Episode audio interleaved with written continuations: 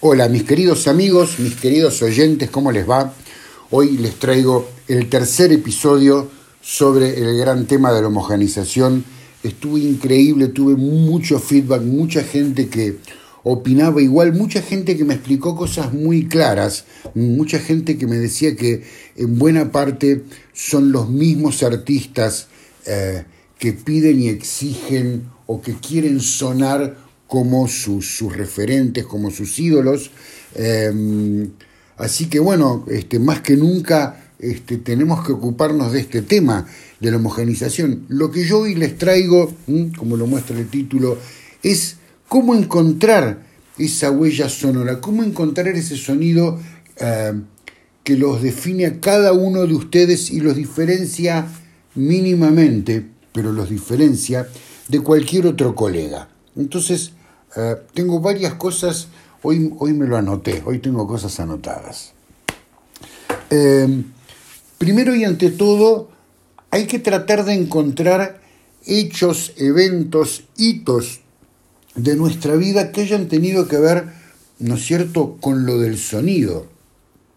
Por ejemplo, primero pensar qué es lo que los sedujo a ustedes a la música. Digo, yo supongo que si son ingenieros de sonido, este, seguramente la primera puerta que abrieron fue la de la música y de ahí en vez de salir a un instrumento salieron a una consola o a un, ¿no? o a un, este, una estación de trabajo de sonido.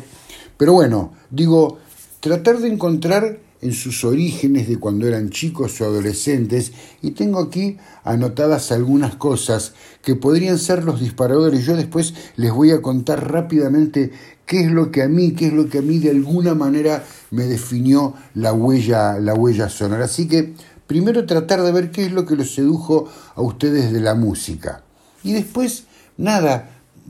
volver un poco para atrás, bajar a la, a la tardía infancia y temprana adolescencia, piensen a ver si alguna vez pusieron un disco y ese disco les partió la cabeza y los sacudió y les hizo pensar quizás más en el sonido que en la música. O alguna vez que entraron a una sala de ensayo de la banda de algún amigo y les, les impresionó, no sé, el poder de una banda de rock o de una banda heavy adentro de una sala de ensayo bien equipados, tocando bien, tal vez hubo así un sonido o algún show al que hayan ido, ¿no? Mi hijo, por ejemplo, y no es poca cosa, el primer recital al que fue en su vida fue un recital de Michael Jackson. Este, y a eso le quedó, le quedó impreso en la cabeza, ni que hablar de cómo sonó ese show en River Plate, este, increíble, y eso, eso lo marcó mucho, él, él, lo tiene como bajo la piel. Eh, quizás un equipo hogareño que hayan escuchado a mí, el sonido, el sonido que de alguna manera me define a mí es el equipo de un, es el sonido de un equipo de un, de un estéreo combinado muy grande, ¿no? El, el, el, el, modelo más caro que tenían en esa línea, marca Grundig, y era del papá de un amigo mío, este, yo a veces iba a visitar a mi amigo y el papá le gustaba escuchar Big Band o le, escuchaba, le gustaba escuchar óperas también. Y siempre que pasaba el sonido que se escuchaba era increíble y yo de alguna manera eso a mí me quedó debajo de la piel.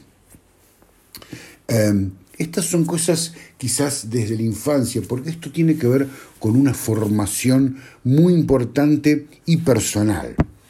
Em, ¿Qué más? Eh, ver también de alguna manera, eh, ver también de alguna manera si ustedes ya están trabajando, qué son esas cosas que siempre le hacen a la ecualización o cuál es ese plugin que, les gusta o esa manera que a ustedes les, gusta de cortar los graves o de poner los graves, esas cosas que ustedes miran en, el, en, los tutoriales de, de, YouTube y cosas que no explica nadie, que solamente lo hacen ustedes, ¿no es cierto? Fijarse un poco en esas cosas, si hay un ecualizador que les gusta más que otro, bueno, eso es parte de su huella sonora, ¿no es cierto? Eh, la huella sonora también, de alguna manera, eh, nosotros la formamos por, una, por, por, un criterio de sonido y de música muy simple, un trípode que es si a ustedes lo que les gusta más es eh, la música acústica o la música eléctrica como el rock o la música electrónica como la música electrónica. Eso de alguna manera también define este, el sonido de cada uno y después algunos signos de esta huella que todos la tenemos, hay que simplemente encontrarla, es eh, los signos de esta huella pasan por qué estilo de música es el que más nos gusta o dónde nos sentimos más cómodos,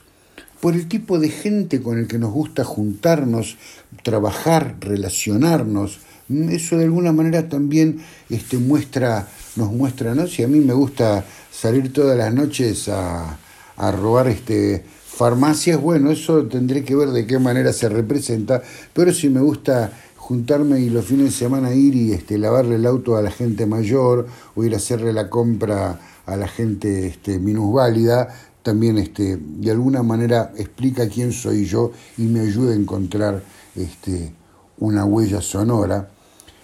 La amplitud de criterio que tengamos, hay gente, yo tengo colegas que solamente hacen heavy metal, punto. Y gente que solamente hace electrónica, bueno, eso también establece qué tipo de sonido es el que tienen en su huella y por supuesto las preferencias, hoy en día la preferencia entre análogo y digital también habla mucho de esa huella sonora. Así que, bueno, espero, espero que hayan comprendido, que hayan anotado y que todos estos datos que yo les acabo de dar en este podcast los ayude a ustedes a encontrar su huella sonora eso que los va a diferenciar, eso que va a hacer que eh, los músicos y los artistas los vayan a buscar a ustedes en vez de ir a buscar a otro colega. Aquí termina el tema, les mando abrazo absolutamente a todos, espero que les haya servido y hay más podcast para la semana que viene.